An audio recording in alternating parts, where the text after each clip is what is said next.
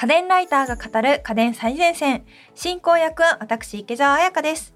そして今回の担当は家電ライターの倉本春さん。よろしくお願いします。よろしくお願いします。さて、今回はですね、前回に引き続き冷蔵庫なんですけれども、今回は冷凍庫メインで選ぶ冷蔵庫最前線ということになってます。はい。今回ですね、冷凍庫を中心に見た時におすすめできる冷蔵庫を紹介したいと思っております。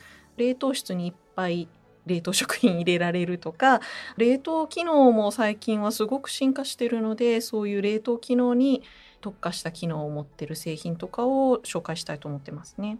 うん、なるほど。はい前の回でも言ったんですが野菜室をよく使う人は野菜室が上冷凍室をよく使う人は冷凍室が上に来るタイプを選ぶと使いやすいっていうのは、まあメインであるんですけれどもそれ以外にもいろいろとチェックしたいところはあるので今回紹介している間で説明できればいいかなと思います。そういえばあの前回聞き忘れたんですけど冷蔵庫って置き場に結構悩むんですよね。買う前にチェックした方がいいポイントとかってありますか？サイズですよね今スリム型っていうのもいっぱいあるんですけれどもだいたい左右で1センチから10センチ上部には5センチから10センチ高級な冷蔵庫になればなるほど必要な隙間っていうのはなくなりますので、うんうんそのあたりは製品ごとに説明書を見てほしいんですけれどもとにかくその冷蔵庫の幅プラス余白が必要になるのでそれはチェックしてほしいと思います。あとですね意外にこれよく聞く話なんですけれども置くスペースはチェックして入るんですが途中の階段とかですね廊下の曲がり角があってそこが曲がれないっていうことで持ってきてもらったけどそのまま持って帰ってもらったっていう話が結構あるんですよ。私も最近はい。冷蔵庫買ったんですけど、えその時あの1階から2階に搬入できなくて2階に直接そうクレーンで入れるみたいな。最初から分かってればクレーンの手続きもできるんですが分からずにとにかくそれだけを注文してしまうと持って帰ってもらうしかないので 本当にねこれだけはちゃんとチェックしてほしいんですけれどもマンションだったらエレベーターの幅とかですねあとはあの玄関幅階段ある時は手すりで突っかかっちゃう時があるので、手すり込みの幅を入れていただいたりとか廊下が90度曲がる場所があればちゃんと曲がれるのかその角度、度とかも考えてちゃんと大きさを選んでほしいと思います。はい、はい。皆さん気をつけてください。はい、あと冷蔵庫ってだいたい高級なタイプになると、ドアが右開きか左開きかっていうのを選べるようになってるんですよ。あの上がシングルドアの場合ですね、は今フレンチタイプって言って両開きも多いんですけれどもシングルタイプの時はどっち開きにするかっていうのもどっちの方が使いやすいかをちゃんと置き場所から選んでほしいと思います。そうですよね。結構部屋の端っこに置くパターンも多いじゃないですそうか。なんですよだから壁じゃない側間違えちゃうと めちゃくちゃ使いづらくなっちゃう。そうなんです。どっちかわかんない場合は両開きのフレンチドアを買ってください。はい、はい、皆さん気をつけましょう。気をつけましょう。では具体的なおすすめ商品の方に移りたいと思います。冷凍庫メインで選んだ場合の冷蔵庫。はい、冷凍庫メインでまずチェックしてほしいのが最近だとパナソニックさんですね。はい。うちもパナソニック使ってます。はい、素晴らしい。そもそもパナソニックは冷凍庫を考えなくってもすごく使いやすいんですよ。まず一つあのワンダフルオープンって言って今時の冷凍庫ってだいたい引き出し式なんですけれどもこの引き出し式の冷凍室とあと野菜室が最後まで開ききるそうですね。最後まはい。で開ききります。あれなんでかわかんないけど最後まで開き。そうなんですよ。これ開ききるメーカーってほとんどないです。もうほぼパナソニックさんぐらいと思ってください。最後まで開ききると本当に見やすいんですよ。フードロスを防げます、あと容量も結構大きい気がします。最後まそうですね。あの、はい。ものすごく断熱材が薄くなっていて見た目よりも入ります。うんうんただねこれは結構どこのメーカーも断熱材すごく今あの頑張って薄くしていてパナソニックさんだけじゃないんですよ。結構有名どころの国産メーカーとかだとどこもだいぶ薄くなってるのでそれだけに関してだったらそんなにパナソニックにこだわる必要ないです。パナソニックもう一つすごいところが冷蔵庫を冷やすコンプレッサーはい。はい、あの圧縮機が入ってるのが冷蔵庫の上にあるんです。そうですね。一番上にある。一番上の扉開けて、はい 一番上の棚のところについてそうなんです。コンプレッサーって冷却機で冷蔵庫の心臓部と言える分分なんですが重いんですよね。大体は下についてますよ、野菜室の。そうなんです。重いのでだいたいみんな一番下の奥に入れていてそうすると一番下の引き出しが製品によって冷凍室だったり野菜室だったりするんですけれど引き出しが狭くなっちゃうんですよ。入れられる量が減ってしまうそうですね。はい。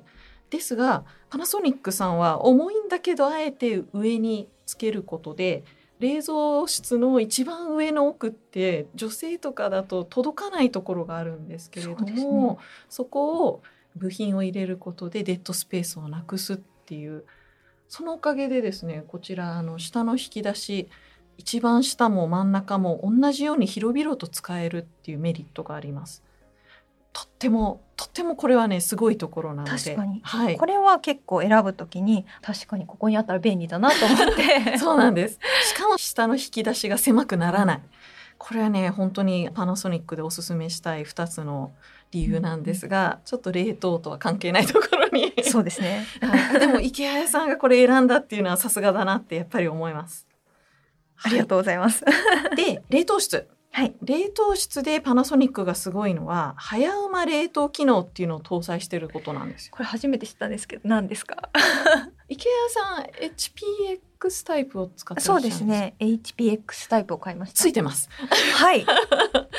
これ早うま冷凍っていうのは冷凍室の大きいのとは別にちっちゃい冷凍のあります。引き出しがあると思うんですけれどもここに上に大きいファンがついてですね。ついてんだ。はい、見えない位置なんですけど天井部分に大きい冷却用の冷たい空気を送るためのファンがついていてそれを直接冷凍食品に吹きつけるんですよ。へえここの冷蔵庫はすごく高さが低いので本当にダイレクトに冷気が当たるようになっていて業務用レベルの超スピードで冷凍食品を冷凍させられるなるほど。なんか冷凍したい時にじゃあそこに置けば。そうなんです。パーンと。で業務スピードで冷凍させると何がいいかというと氷の結晶ができる温度帯っていうのをすごい一瞬にして超えられるんですよ。要は冷凍する、まあ、唐揚げいっぱい作ってお弁当に入れるからうんうん。冷凍しようって言った時に、唐揚げに中に結晶ができないから解凍した時に変な汁が出ない。確かに冷凍した時ねはい、結構物によっては汁出ちゃったりすそうなんでるんですすけどそれがないっていうことなんですね、お弁当のために作り終わったものを冷凍するっていうことも多いと思うんですけどそういう時は特によく差が出ますね。衣ももう一回例えばオーブントースターとかでチンすれば結構シャキッと戻りますししにゃしにゃ感が全然なくなるっていう。なるほどはい。これどれぐらいすごいかというとご飯一膳あったかいご飯を冷やすのに1時間かかりません。へえそうなんですねはい。あのご飯ってやっぱり少人数家庭だとちょっと余っちゃったりするの冷凍すると思うんですけれどもそれも1時間かからずにパキッと固まります。確かに私あのコーナーに何も知らずにええ、ビール冷やそうと思ってビール入れたんですよ。あ瞬間冷却みたいな感じ。でそれ忘れて30分ぐらいあや立ってやばいやばいって言って出したら固まってました。そうそうかもしれませんがでもそれは普通の機能です。早馬冷却じゃないです。なぜなら早馬冷却って早馬冷却ボタンを押さないと機能しないんです。じゃあ普通に早く固ま普通ったってことですにかただ冷凍機能が強かったんだと思います。すごい30分ぐらいえこんな固まるぐらい固まってそうそもそも上の冷凍室って狭いので冷却効率はいいんですよ。なるほど、はいボタンを押して使うんですねはい、早馬冷却っていうのを押していただければいいと思います。あとは朝のお弁当作りでお弁当ってやっぱりあったかいままだと結露ができちゃっておあのなんて言うんでしょう冷やしてからだいたい蓋を閉めるようにって言われてるじゃないですか。お弁当もこの機能を使うとだいたい12分ぐらいで冷えます。すごっ そうすすごごいすごい早いんですよ集中シャワー冷却っていうんですが、夏はいいかもしれないですね。そうなんですあと何がいいって粗熱取りが一瞬でできるんですよね知らんかった。それこそ夏だと冷たいスープとか、うんうん冷やし家電の時で言ってた冷や汁とかはい。そういうすぐに冷やしたいものとかあると思うんですけれどそういうのも冷凍機能を使えば一瞬で粗熱取りができるっていう使おう。そうなんです 熱いままでも入れていいっていうのがねすごくこれ安心感のあるところですね。使ってみます。ぜひぜひ。ありがとうございます。はい。あとですね冷凍機能としてはパナソニックがすごく推してるのが微凍結パーシャル機能ですね。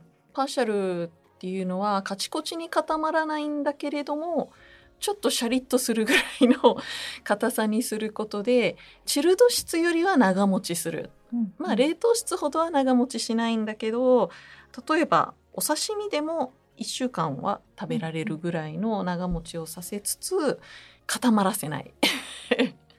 お肉とかやっぱり1週間以内に食べようって思ってもやっぱり1週間ギリギリ7日目になると冷凍を考えなきゃいけないんですけれども、これだったら微凍結パーシャルでそのまま保存できます。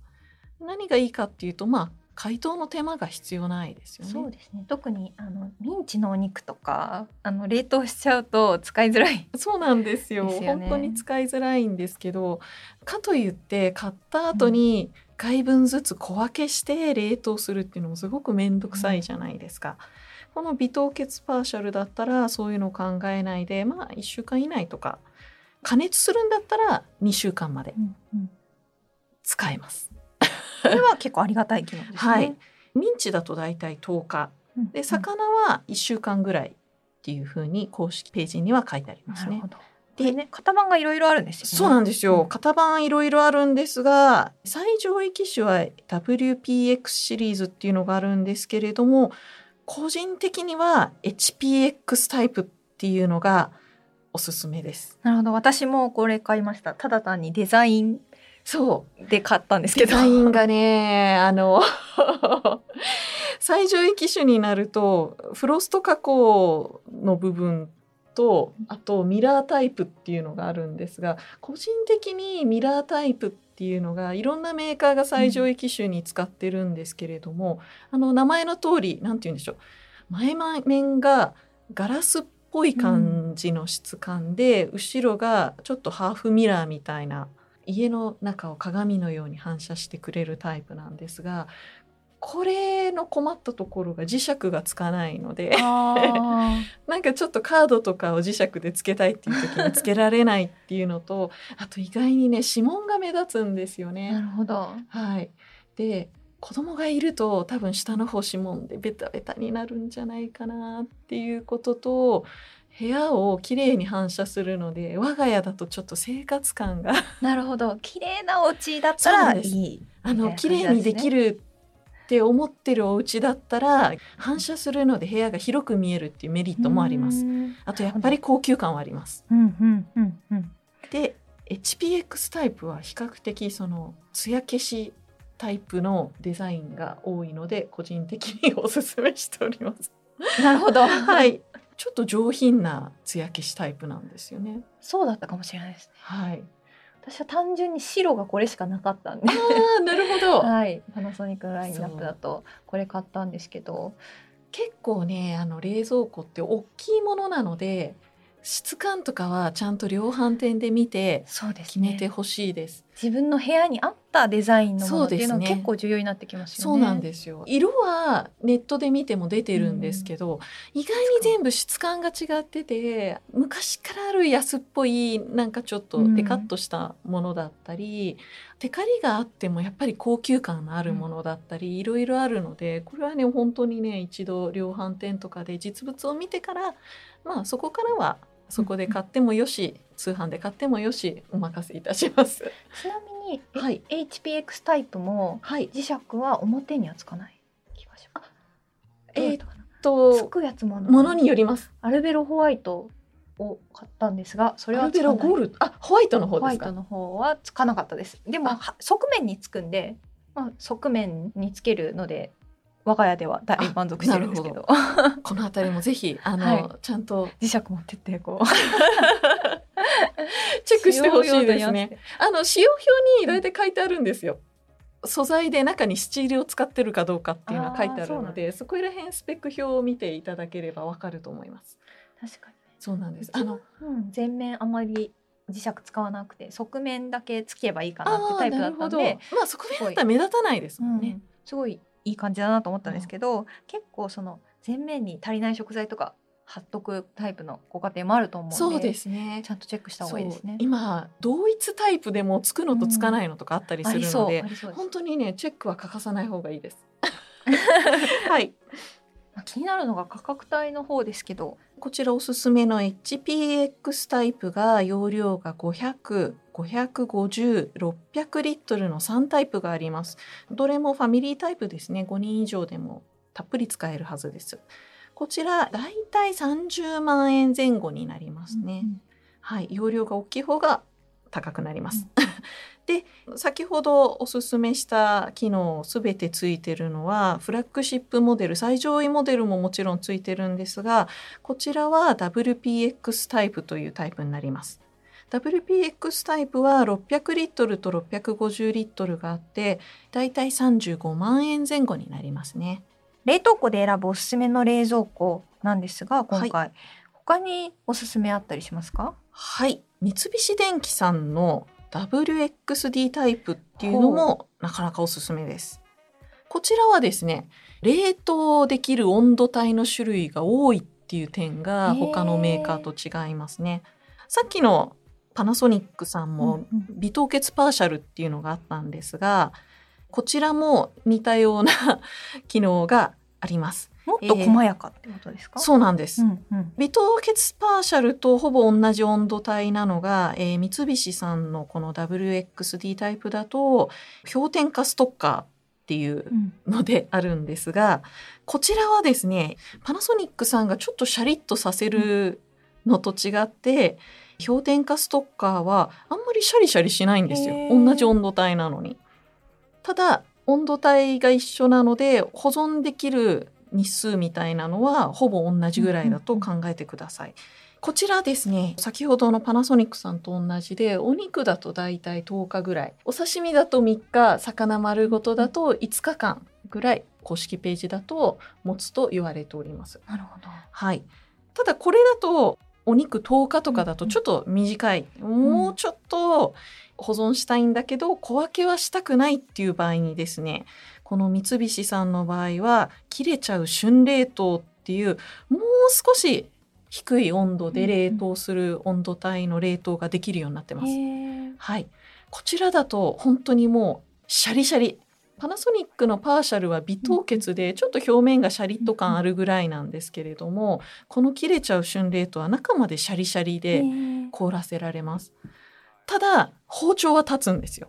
あそれは便利ですね。そうなんです。だからミンチでも普通のブロック肉でもそのまま丸ごと保存しておいて使いたい時に使う分だけシャリッと切れるっていうのがこの切れちゃう春冷凍のすごいところなんですね。これは便利ですね、はい、じゃあ本当に保存したい期間によって保存方法を使い分けることができる。なんです。はい。切れちゃう春冷凍もだいたい3週間ぐらいって言われていて、もっと長く使いたい場合はもうカチコチにする普通の冷凍庫を使わざるを得なくなっちゃうんですけれども、まあそのあたりは自分が使い切れる量を考えてどこを選ぶかっていうのを選んでほしいですね。うんうん特にこの氷点下ストッカーさっき言ってた表面もシャリッともしないっていう話をしてたんですけどこれ過冷却現象っていうのを使っていて、すごく低い温度マイナス3度で本来なら凍結する温度なんだけど凍結させないんですよ。すごくゆっくり冷やして中に氷の結晶を作らないんです。なのでやっぱりドリップが出ない。あすごく美味しくべ食べれるんです。だからやっぱりちょっと短い時間だったらできるだけこの氷点下ストッカーでそれよりもうちょっと長いんだったら小分けしやすい春冷凍でそれよりも1ヶ月以上保存したいわっていう場合だったら普通の冷凍庫を使ってほしいと思います。結構使い分けたらとっても便利そうですね。そうなんですよ。やっぱりね小分けしないっていうのはねすごく楽ですよね。うんそうですね。はい。であの春冷凍とかもそうなんですけれどもカレーとかも保存できます。あ、カレーいけるんですか？でカレーとかだと 何がいいかっていうともうあの鍋のやつを全部タッパーに入れて保存した後、スプーンで欲しいだけザクザク出せるんですよね。まあいつもあれ解凍してたんですけど。そうそう全部解凍しなくていいんですよ。大量に作った後一人分ずつ出すとかあとは例えばそのコロッケに香り付けでちょっとだけカレー入れるとか そういう微妙な使い方もできるので本当あの使いこなせばとっても便利なのがこの三菱電機さんの WXD タイプになります。結構デザインもすごいおしゃれなんですよね。そうなんです。こういうのはやっぱ本当にねデザインっていうのは長く付き合うものなので冷蔵庫前編でも10年ぐらいでだいたい寿命が来るって言ったんですけど結構ものによって20年ぐらい持っちゃったりするので、それも考えてやっぱりデザインも見飽きないものをぜひ使ってもらえればと思いますね。こちら価格はどれぐらいに？はい。こちらの製品容量が3タイプありまして517リットル600リットル700リットル700リットルってね、うんあんまり他のメーカーでも出してない大容量ですね。はい。ので、もうとにかく大容量っていう場合はこちら700リットルおすすめなんですが、えーお値段がだいたい30万から40万。うんうんうん。まあ、幅はありますが、量販店等でチェックしていただきたいと思います。はい。ぜひチェックしてください。はい。他にもおすすめありますか？そうですね。ちょっと毛色が違うところになるんですけれども、アクアさんが出している TZ シリーズっていうのがなかなか面白くっておすすめになります。なんか可愛いデザインですね。そうなんですよ。こちらですね。海外の冷蔵庫のデザインに近い。日本って家電の進化がちょっと世界と全く変わってて、うんうんうんガラパゴス家電なんて言われてるんですが 冷蔵庫もそうなんですよ。あの大体皆さん使ってるのが野菜庫と冷凍室が引き出し式うんこれね、実は海外ではないんですよね。そうなんですはいね。でこのアクアさんの TZ シリーズグローバル方式海外方式の冷蔵庫のシステムになってます。ただまあ設計とかデザインとかは全部日本の深澤直人さんデザインのうわ、おしゃれ。超それはおおしゃれななデザインになるわけですデね。ザインになっております。でグローバルと日本何が違うかというとまず冷凍室が大きいです。上と下がほぼだいたい2分割ちょっと上が大きめなんですけれども、まあどれぐらいでしょうね7対3より6対4ぐらいそうですね。6対4ぐらい。そうですね上の6の部分が冷蔵室になってて、この中に野菜庫が多分皆さんがチルド室みたいにして使ってるところが野菜庫になってますうん。野菜庫結構ちっちゃいです最後ちっちゃいですね。はい。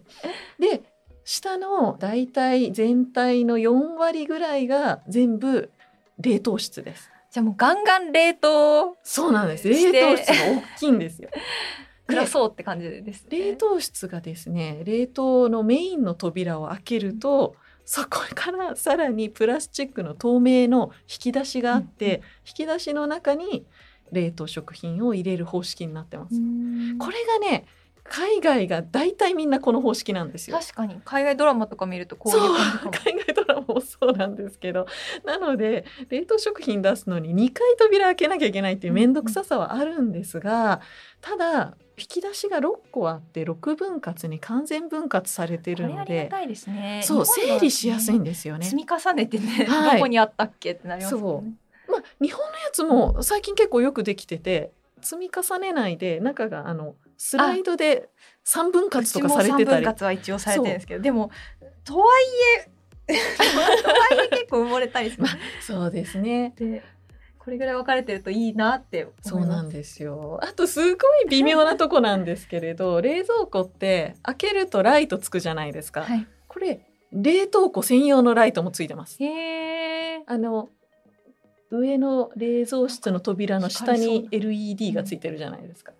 そうあの LED の数がむちゃくちゃ多くってどこもかしこも明るくしてくれる っていうのもこれの特徴ですね。で冷凍室に関してはオイシールドっていう機能がついててですね、オイシールド冷凍っていうのはこれ何かっていうと冷蔵庫ってコンプレッサーで冷却してるんですけどどうしてもその熱放射用のフィンがついていてそこが凍っちゃうんですね。なので定期的にこの氷を通るために中にヒーターがついてて温めるんですよ。えー、そうなんだ。はい、ただそれはどのメーカーもやってるんですけれども温めてる間にちょっとだけ冷凍庫が温まっちゃうことがある。ので微妙にちょっと上がる温度で溶けては固まり溶けては固まりすることで中の冷凍食品がまずくなることがあるということでですね、アクアさんはラジエーター温めてる時にあったかい空気が入れないようにシャットダウンするんです。途中でシャッターみたいなのをつけてて。すごい。中の冷凍した食材が溶けないようにしている。確かにですねこちらあの2ヶ月ぐらい冷凍したカツオのたたきを1回持ってきてもらって食べてみたんですがそのオイシールド機能ついてないやつと比べるとまず色が違う。へで霜がついてないーこれ今写真出てたさっき見せてました。はい、あのミンチ肉普通の冷凍だと表面に霜がつくんですけれどもちゃんとオイシールド機能ついた冷凍庫だと霜がつかないんですよ。こんな差が出るもんなんですね。本当にねびっくりするぐらいつかないんですよ。で食べても明らかに何て言うんでしょうねボソボソ感冷凍食品特有のボソボソ感がなくって個人的にはすごくこのオイシールド地味でなかなか伝えにくいんですけれども もうちょっと皆さんに広がってくれればいいのになとは思ってます。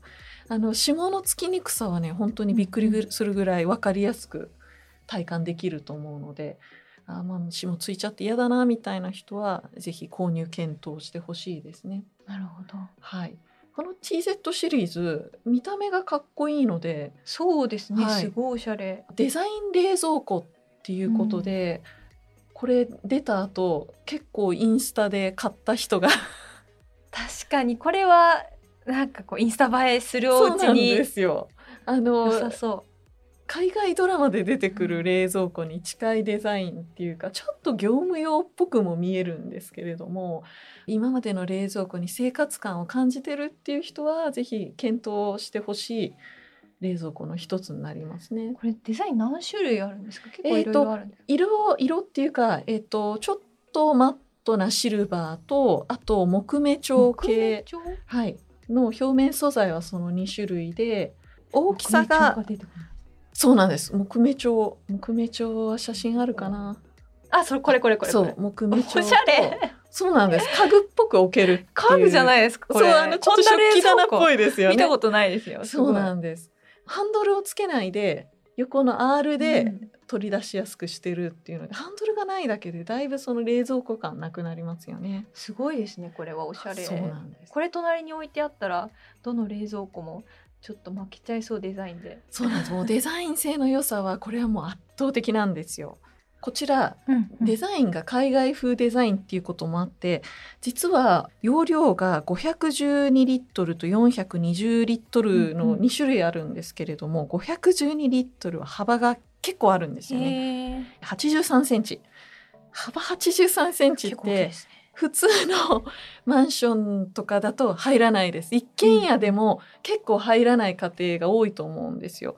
まあ注文住宅にするとかちょっと郊外の本当に広いところだと入るんですけど、都会の3階建てとかだと建売りは大体入らないと思ってくださいそっか幅がある代わりに薄型そうなんですあの奥行きは63センチとかなんですけど、ということで最近出たのが420リットルでこちらは幅70センチ、うんうんこれならまあまあた入るところも多いんじゃないかと思います。なるほど。はい。まあ個人的にはでも大きいサイズの方がパッと見デザインはかっこいいです。確かに結構その普通の冷蔵庫って奥行きが結構取られるじゃないですか。あそうですねもうちょっと奥行き取らないようにしてほしいみたいななるほどご家庭だと合うかもしれないですね。それでも日本の冷蔵庫って海外に比べればだいぶ奥行きって狭いあそうなんですか。海外本当なんか乗り出さなきゃっていうところがあってこの TZ シリーズっていうのも日本人がデザインしてるから奥行き60センチってああなるほど。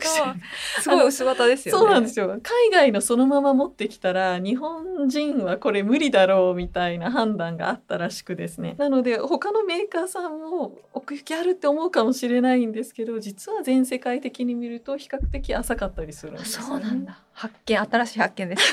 はいこちらお値段いくらぐらいですか？こちらお値段20万円前後になりますね幅があるので量販店によって変わりますがだいたいどちらも20万円前後で購入できると思ってくださいなるほど。はい結構ね一言で冷蔵庫って言っても様々な種類とか機能があるのでぜひ一度量販店に行ってみて自分のお家で必要な機能は何かっていう視点でねぜひ見て購入を検討してみてください。そうですねあとこれ高いものなので量販店によって5万円ぐらい値段が変わったりするんですよ。なので今回大体の値段は言ってるんですけれどものによっては なんなら5万10万変わってたりするかもしれないので、まあ安いところをご自分で見つけてくださればいいのかなとも思います。今回は冷凍庫メインで選ぶ冷蔵庫最前線をお送りしてきました。家電最前線の番組ツイッターや番組ホームページでも今回紹介した商品の写真などを載せています。番組ホームページへのリンクはお聞きのポッドキャストアプリの番組概要欄にありますのでぜひご覧ください。そしてここで番組からリスナーの皆さんへのプレゼントのお知らせです。8月のプレゼントはシャープ85おすすめの PC スマホ用充電器の回でもご紹介した。モバイルバッテリーにもなる充電器。アンカーパワーコアフュージョン5000 3名の方にプレゼントします。応募にはキーワードが必要です。今回のキーワードはかき氷です。お聞きのポッドキャストアプリの番組概要欄または番組ホームページやツイッターのプレゼント応募リンクからご応募ください。締め切りは9月15日水曜日です。ここまでは家電ライターの倉本春さんとお送りしました。どうもありがとうございました。ありがとうございます。